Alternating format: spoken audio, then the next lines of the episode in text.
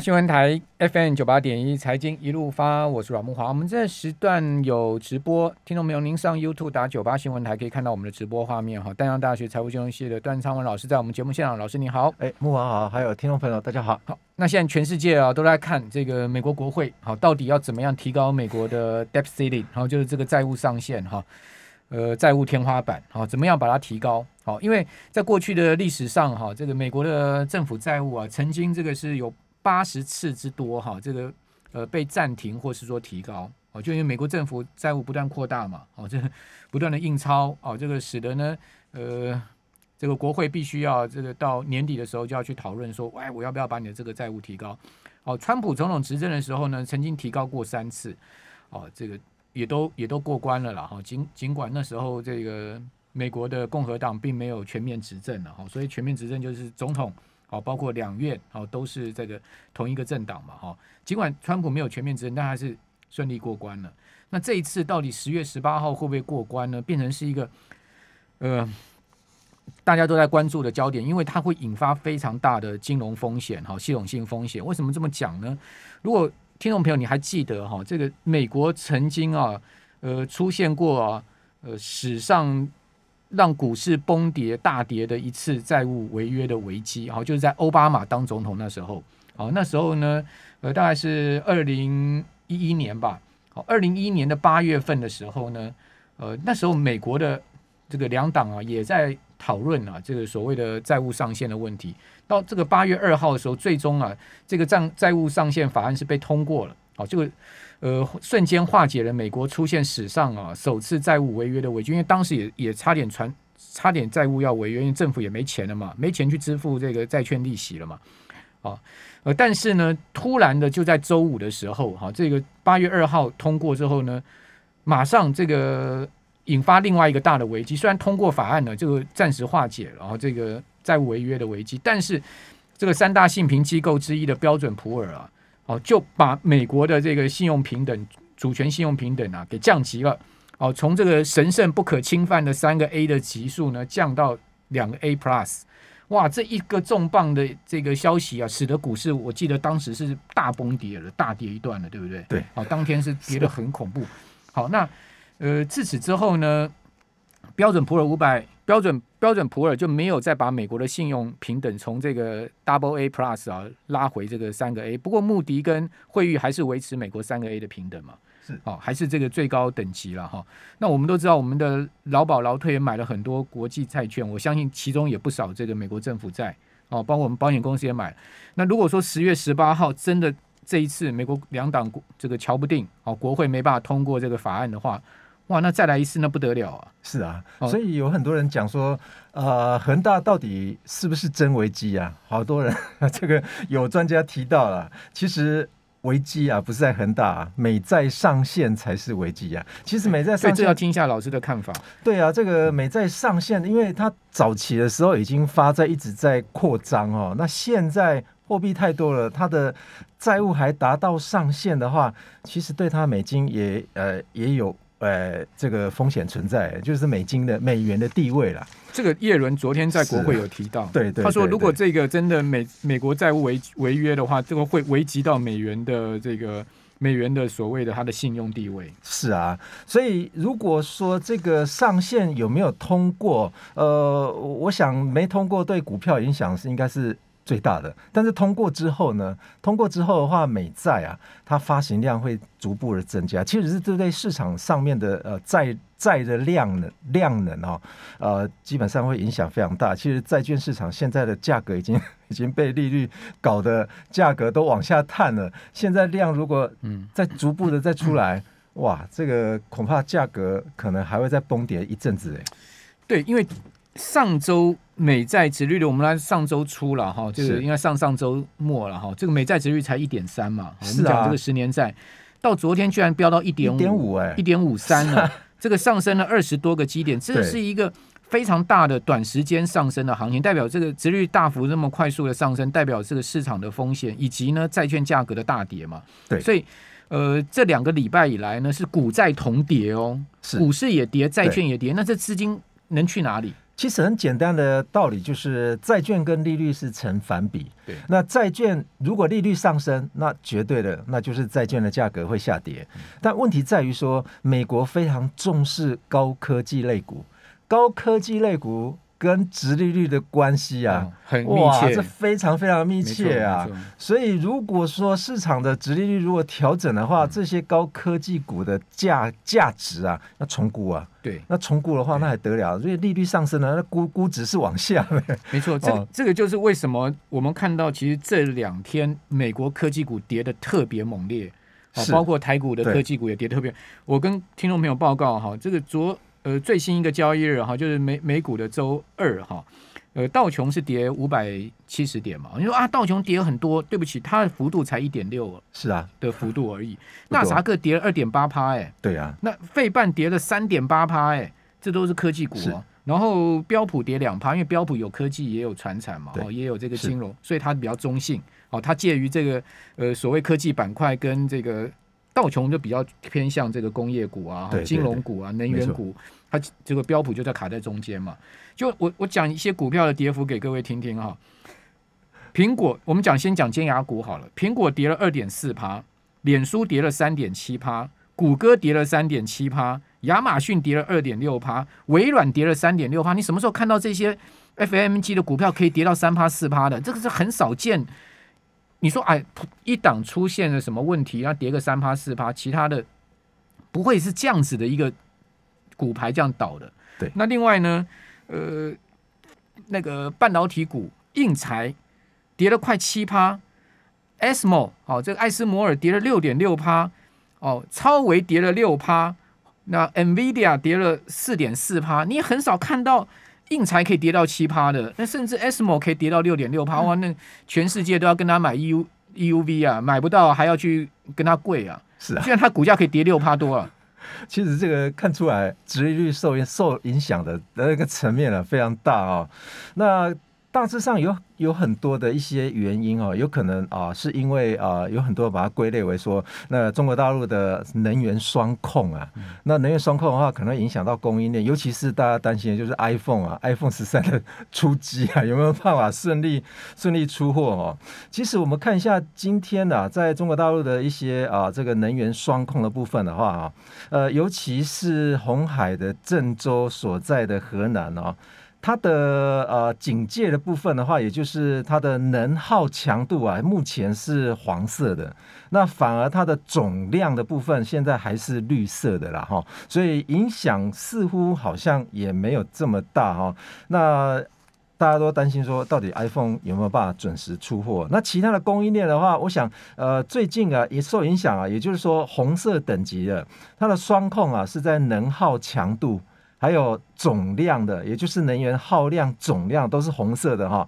青海、宁夏、广西还有广东啊，这些有很多台厂啊，还有福建，两个都是红色的哦。哦，这个基本上在呃目前来看的话，呃供应链所影响，有人在讲说，可能这一波的供应链可能会造成所谓的停滞性通膨啊。对，这个停滞性通膨哦。之前我们认为几率很低哦，我个人认为几率，但是现在看起来这个几率越来越越越高了。也就是说，也许明年真的全世界得面临这个所谓的智障的问题哦。是。哦，我我所的滞胀不是骂人啊，就是停滞性通货膨胀啊。是，哦，什么叫停滞性通货膨胀？就是物价下不来，但是呢，我们经济不增长。哇，这个对金融市场是一个最大的伤害啊。所以我在我们经济学上面所谓的停滞性通货膨胀的话，就是供给面因素所引起的哈。那供给面因素的话，我想如果你有在啊关心最近的一些啊这个经济环境的话，我想应该呃都一定会听到所谓的目前的供应链啊。非常吃紧啊，尤其是受到货柜的影响哦。那货柜影响影响到所有的供应链了，我想这个应该都会了。最近又加上所谓的这个呃中国大陆的能源双控的一个啊这个 影响哦，那供应链受到影响的非常大。再加上刚木华应该有提到的，比方说像英国的能源问题哈，那这些如果加进来之后的话，我想如果。供给面往左边移动的话，哇，这 GDP 全球的 GDP 可能会紧缩，哎，会缩，哎，那物价可能会上升了。好，所以我觉得中国出这一招也蛮哦厉害 厉害啊这个呃，反正我就跟你拼了嘛。哦，但当然，当然，我看中国大陆的官媒讲说，哎，你不要把这个这个说法误导到说什么要跟美国对抗啊。哈、这个我本来就有结构性的这个缺点，北东北有结构性缺点，南边我们又要这个呃。要要减排嘛，哦，达不到这个目标，所以说呢，必须要拉闸，但是说可能拉的太过分了，也也骂一下地方政府，说你们干嘛这样搞？哦，平常呃不不念佛，临时抱佛脚。哦，我看到这个中国大陆官媒是这样的发声，但是你怎么知道他讲的是什么话？对不对？他是啊对啊，背后的政策绝对不是一个单一目的的，对不对？哦没错，我认为其中他已经看准美国现在目前的经济状况嘛，对，你物价下不来嘛，我这边这个供应链我这样一搞之后，你这个物价更下不来了，你甚至后面的通膨会更严重。是啊，你后面通膨更严重，你美国联准会现在就进退两难了嘛？你怎么样去呃不不升息？你怎么样不缩表？你怎么样这个不不减少购债？我看我看你怎么干呢、对你如果不你如果不你如果继续再再 放水，你把把金融市场养的更大，后面不是泡沫爆的更凶吗？对啊，所以这招也也也也够狠了。如果是真的要从政治角度来解读的话，这招是够狠了。对啊，因为他看准了就是美国啊，哇，美国最近都在塞港啊，对啊塞港的比大陆还要严重啊，英国也是啊，英国的加油站没油，为什么没油？因为没有那个燃那个送油送油气的卡车工人啊，不是说没有炼油的能力啊。因为这一波大家看中的就是呃那个圣诞节嘛，圣诞节的那个供应链的问题啊，好，所以说这个状况很不寻常了哈。那到底该怎么应应啊？那个买了很多股票劳保劳退怎么应？我们等下来请教段老师。九八新闻台 FM 九八点一财经一路发，我是阮木华。好，大家持有美元，好，这个买美股，然后买美债，啊，这个买美股呢，就想说，哎，这个美国股市好会涨，然后这个呃，美国的 innovation 创新科技全世界领先的，对不对？哦，然后呢，买美债认为说啊，美债绝对保值啦。哦，这个全世界不最不会违约的主权国家呢，就是美国，怎么可能美国会给你违约嘛？啊，那也的确，美国过去从来也没违约过。是哦，这个虽然说 有几次在违约边缘，但是也都没违约，在正常也都在付息了。就是说买买了这个美债，没有像恒大这样子不不付这个利息给你了。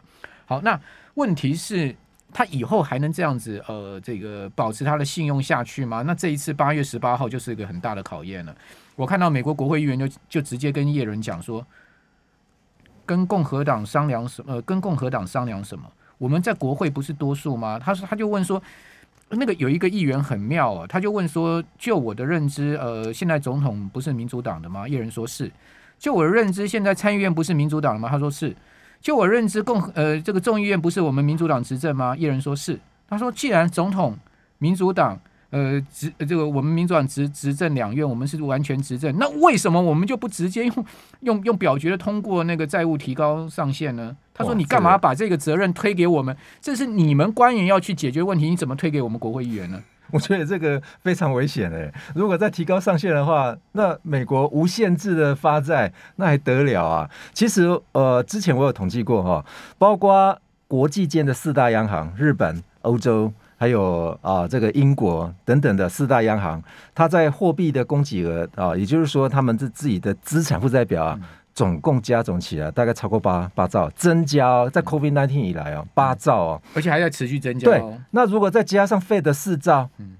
因为它现在已经到八点四兆了12兆，现在以前 COVID nineteen 之前哦，嗯。它是四兆，对，它增加四兆，所以市场增加的四兆等同就是增加了什么？增加了三家费德、欸，嗯也就是增加了三个美国的量能啊，就是五大央行全部加起来，五对，哦，总共增总共十二兆十兆。二兆美金了，十二兆美金，我们对应费德以前是四兆嘛对啊，那不是增加了三家央行出来啊？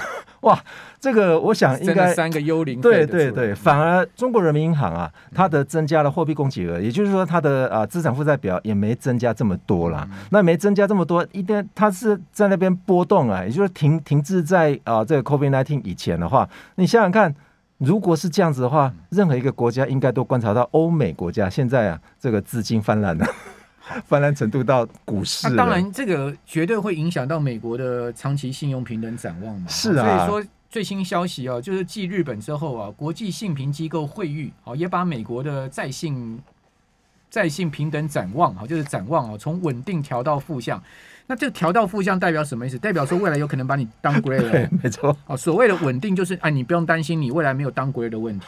那调到负向就是说我考虑未来你如果状况进一步的话，我 anytime 我可能把你当 grade。但简单说，像这种呃平等机构的话，我们都把它看作说它有一点点的过度乐观啊。那如果 有一点过度过度乐观的话，那岂不是那他说的可能，那可能就是真的了？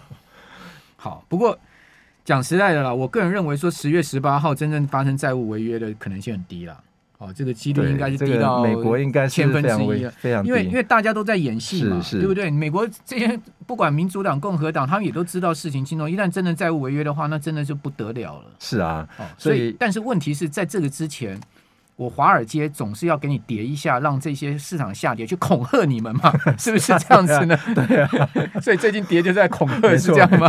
有很多投资名家啊，然后都出来讲啦，就是大家要小心美股啊。所以美股的话是一个指标啊，它如果跌，哦，我想台股不跌那才奇怪。今天已经跌跌跌到了，没错啊。所以所以呃，段老师在这样状况下，股债双跌的危机，我们该。尽管它有可能是一个短期危机了哈，是，呃，我们该怎么应对呢？我我是认为你现在如果有股票的，我是认为像类似美股的、类类似高科技股的一样，可以避，尽量避的。那如果你已经安全边际已经有诶一段距离了，那大致上还可以再把它当做纯股了。好。那但我觉得这个是短线危机了，是中长线。我个其实讲实在，我现在看这个美国国会议员是在演戏了。就昨天昨天晚上看 CNBC 直播是看的很过瘾，就是说看他们怎么样演嘛。哦，两两大咖坐在那边，呃，一个叶伦，一个这个鲍尔，然后呢，面对了一群国会议员，大家在那边各说各话嘛。是好，Anyway，短线危机是这个，但是我觉得中长线更值得抗胜，就是您刚所讲的通停滞性通货膨胀。是啊，您觉得这个几率？哦，这个明年停滞性通货膨胀的几率有多高呢？因为看起来这次呃，中国大陆是跟你跟你是要玩到真的嘞。因为今天的消息是什么？今天是连北京都限电哎。是啊，哎，你说啊，这个北京啊，先前说法说呃，东北为什么会停电？东北停电说因为东北的电全部往这个华北输送，结果他今天全部停，他这个今天。呃，缺电危机迅速蔓延，从沿海经济重镇到东北十几个省份受影响，包括连北京也开始分区限电，而且呢，最长停十一个小时哦。所以。大家想想看哦，如果中国大陆一直在限电的话，我目前看到昨天的资料哈，北京目前的双控的部分还是绿色的，反而它今天在限电，恐怕已经来到黄色的哦。所以如果连那个高那个行政的那个首都的话都在限电的话，那这个供应链，我想中国大陆供应链可能呃永远在塞港哦，这个非常危机。那那您觉得那个停滞性通货膨胀的？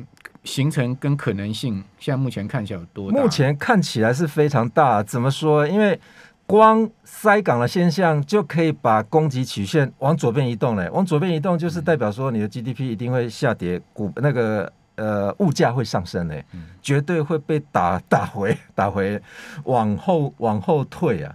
那以前大家都认为说停滞性通膨的话是由谁来引导油价？但问题是油价。窜升，大家生产不及，但问题是这一次不是生产不及，是是因为中国大陆哇，这个这么大的一个生产国家，它限电，又采取两种两种来 来来控制，一种是呃这个每一每一块钱的 GDP，你能耗如果超过它的标准的话，你就开始限电了。那第二个控制的话，就是那个区域的总量如果超过这个年度。的百某个百分比，那下面下面还有很长的日子哎，这个叫做对啊，所以强度跟总量限制。对对，你刚讲一下强度它怎么计算？那强度是用呃每一块钱的 GDP 创造的 GDP，它大概会用地区来算，消耗多少的能能耗这样，它的能耗有它的标准存在了。也就是说，用一块钱的就就。分母是 GDP 嘛？对，那分子的话就是能耗的那个那个程度了。那当然，这个目前看看来啊，我看北京已经存在的话，我报一下目前中国大陆所顺序的哈。红色的啊青海啊，嗯青海严严重，第一名啊，青海严重，现在是第一名。再来是宁夏嗯，再来是广西，再来是广东，再来是福建，再来是新疆、云南、陕西、江苏。嗯哇，江苏受影响非常大，那个昆山那个地区台商非常多哎、嗯 那你说昆山会不会受到台商这边的影响？那绝对会的嘛。这边供应链跟台商那边。江苏的，我、那个那个连结性非常高哎、啊，再来江苏完是浙江哎、浙江还现在昨天还是黄色的，全部都黄的哎、嗯再来今天已经河南，变红色了。，对啊，河南、甘甘肃、四川、安徽、贵州、山西、黑龙江、江西，呃呃，辽宁、江西，再来是上海、重庆，哎，再来嘞，再来是北京，哎，连北京今天都限电的话，可见我刚刚报的那那些省份跟都市的话，我看也都影响非常重了哈、你刚刚讲河南是郑郑州郑州这个是苹果大本营哦，是会不会啊会不会真的给你搞限电呢？你觉得？呃，会哦，我之前买了一台那个 iPhone，就是从郑州寄来的嘞，哦，所以所以大家大家，我觉得这个连那个中国大陆自己的供应链啊，在呃那个江苏的啊，他自己都觉得说哇太离谱了哦，所以因此如果说依照中国大陆的行业哦会受到影响的话，他自己也公布哦，呃他们的受行业影响产业最重的那就是非金属矿物制品啊。嗯。这是第一名，第二名是金属制品，第三个是建筑，第四个是有色有色的这个这个金属金属产业哦，那再来就是比方说像塑塑胶的、橡胶的，那这个在台湾应该也会受到影响啊。那段老师在如果在这个停滞性通货膨胀下面哈，这个是资产价格的表现会如何？那投资该呃该该注意什么？那这个就是代表说，所有的物价会上升，但是你的薪资哎，薪资可能会跌呢。嗯薪资会跌的话，那这个物价也包括了公司所生产出来的产品嘛。但是这个生产出来的产品如果涨幅是超越所谓的股票的涨幅的话，那我们现在是讨论到说股票也在涨啊。对，但是问题是物价涨的话，大家会非常惊恐，所以基本上金融的那一些钱啊，大家会会去把它换成现金，这是人类的行为嘛，嗯就把它换成现金去补贴我现在物价上升的一些缺口啊。嗯当然这也是每一个人去换算结果。摊到摊到每一个人，那当然物价的那个幅度的话，当然会越来越少了。好。这个停滞性通货膨胀下面几乎没赢家了哈是，非常谢谢段昌文老师啊，我们这边等会儿休息一下，我们还有一个小时的节目哦。